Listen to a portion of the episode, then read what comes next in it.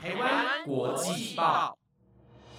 ，The Taiwan Times 制作播出，值得您关注的国际新闻节目。欢迎收听台湾国际报，我是倩宇，马上带您关注今天八月二十九号的国际新闻重点。各位听众朋友，大家晚安。不知道大家还记得我上礼拜跟大家分享运动的时候会听音乐和 podcast 的故事吗？这次啊，我想要跟大家分享我心目中百听不腻的专辑哦。我是那种向来很少会听整张专辑的人，因为真的通常只有主打歌会比较吸引到我。但是我真的必须要说。小贾斯汀在二零一五年推出的《Papers》真的是让我听了会很平静又很开心的一张专辑，真的不浮夸。我睡不着的话，我会放这首专辑；然后如果我在家工作报告写不出来的话，我也会播这张专辑。反正就是我会一直播，一直播，一直播，到现在都还听不腻哎。当然啦，除了这张专辑，我还是有其他喜欢的专辑的。但是等等，马上就是要带大家进入国际新闻的时间啦。等下次有机会的时候再跟大家分享吧。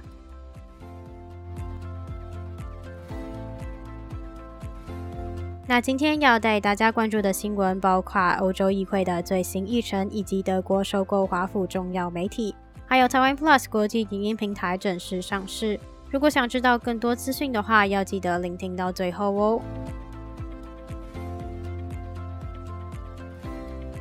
第一则新闻带您看到，瑞典籍欧洲议会议员威莫斯被任命为欧洲议会台湾议题报告人。在今年上半度，呼吁欧盟应该加强与台湾之间的关系，认为欧盟在台湾拥有较高的投资，若台湾动荡，将有可能会造成欧洲经济的灾难。接着，在六月的时候，威莫斯再次提出修正案，建议将欧盟驻台的欧洲经济贸易办事处更名为欧盟驻台湾办事处。而此份报告草案在欧洲议会的安排之下，即将进入讨论的阶段。近日，欧洲议会发布最新议程，决定将在九月一号讨论欧盟台湾关系与合作议案的报告草案。而欧洲议会保守党团则表示，这是首份欧盟台湾关系报告。在威莫斯的草案当中，欧盟将会针对成员国是否应该透过各自签署协议提升与台湾的政治关系，以及欧盟是否应该加强与台湾之间的官方交流等决议，来展现未来欧盟与台湾之间的合作。而在原先的草案中，威莫斯提议将办事处的名称更改为欧盟驻台北办事处，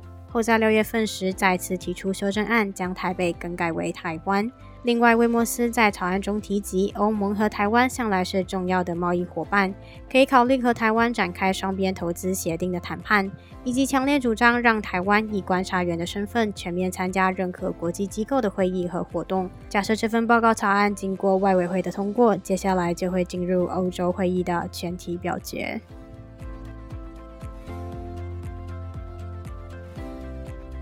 美国政治新闻 Political 在二零零七年创办后，向来以报道华府政坛内幕闻名。因为影响力极深，让德国媒体斯普林格相当的看好，并在二十六号收购 Political，轰动了欧美的新闻业界。斯普林格是德国知名的传统媒体，不仅活跃于欧美四十多个国家，也是拥有《世界报》《画报》财经内幕的重要媒体。近年来，随着网络媒体的兴起，斯普林格也逐渐转型成数位出版的集团。光是去年的营收，数位内容就占了七成左右。执行长杜普夫纳在接受德国商报访问的时候表示，近年来因为欧洲修法保障数位内容的智慧财产权，再加上美国的网络平台也已经开始了解，若要使用网络媒体的内容，就必须要付费的意识，让数位媒体的经营基础渐渐改善了许多。这样的模式让杜普夫纳相当看好网络时代的媒体前景。另外，杜普夫纳表示，因为 Political 经常会有独家新闻，所以在华府的政治圈中是每个人都一定要读的媒体。而 Political 现在拥有四百名记者，大多以独立编采的模式完成报道。因此，杜普夫纳计划要扩大新闻电子报的业务，进一步带 Political 走向国际。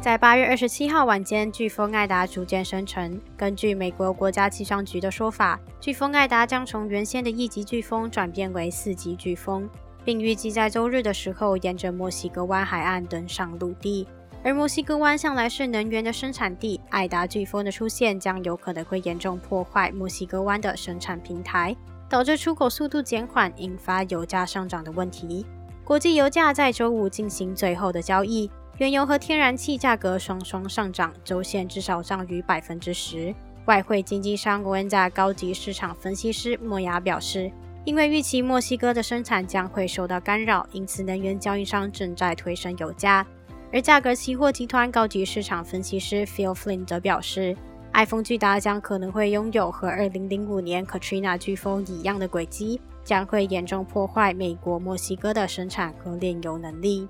对此，美国安全与环境执法局表示，各家能源公司已经在墨西哥湾的生产平台进行工作人员的撤离行动。目前已经有八十九个生产平台人员获得疏散，而百分之五十八的石油产量和百分之四十八的天然气产量也都纷纷关闭。Sevens Report Research 联合编辑 Taylor Ritchie 则认为，爱达飓风后的需求预期变化将会取决于生产平台所遭受的破坏。若炼油厂在飓风登陆后开始正常营运，就会对需求和价格影响有限。但相反的，若营运出现延迟的状况，那油价将预计会跑输大盘。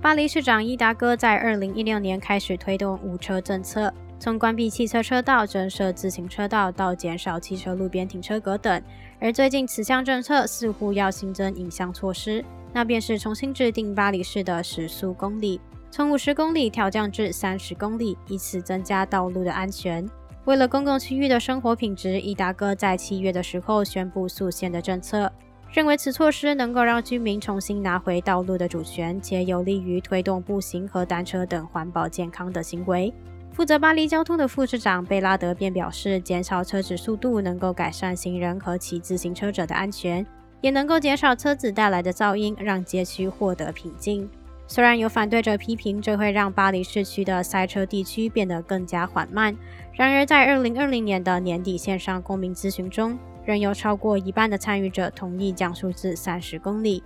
另外，值得注意的是，这项速限政策在明天正式上路后。巴黎市的大部分道路虽然会降至三十公里，但香榭大道在内的数条交通要道仍会维持五十公里的时速，外环道只会保持时速七十公里。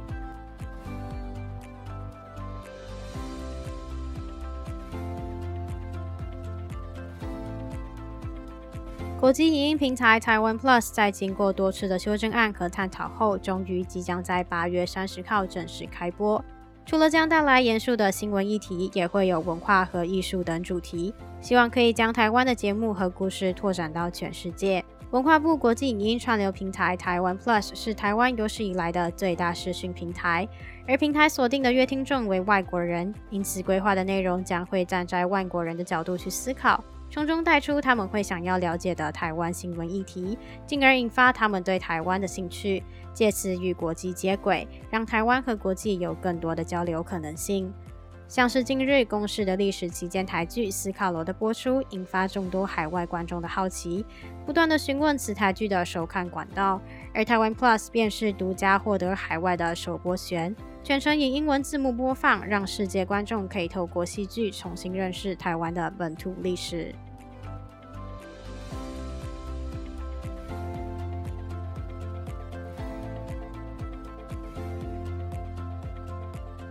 以上新闻由 The Times 直播，感谢您的收听。若是您有任何的想法，或是有想收听的国际新闻消息，都欢迎您到台湾国际报粉丝专业进行留言哦。我是倩宇，那我们下次再见喽，拜拜。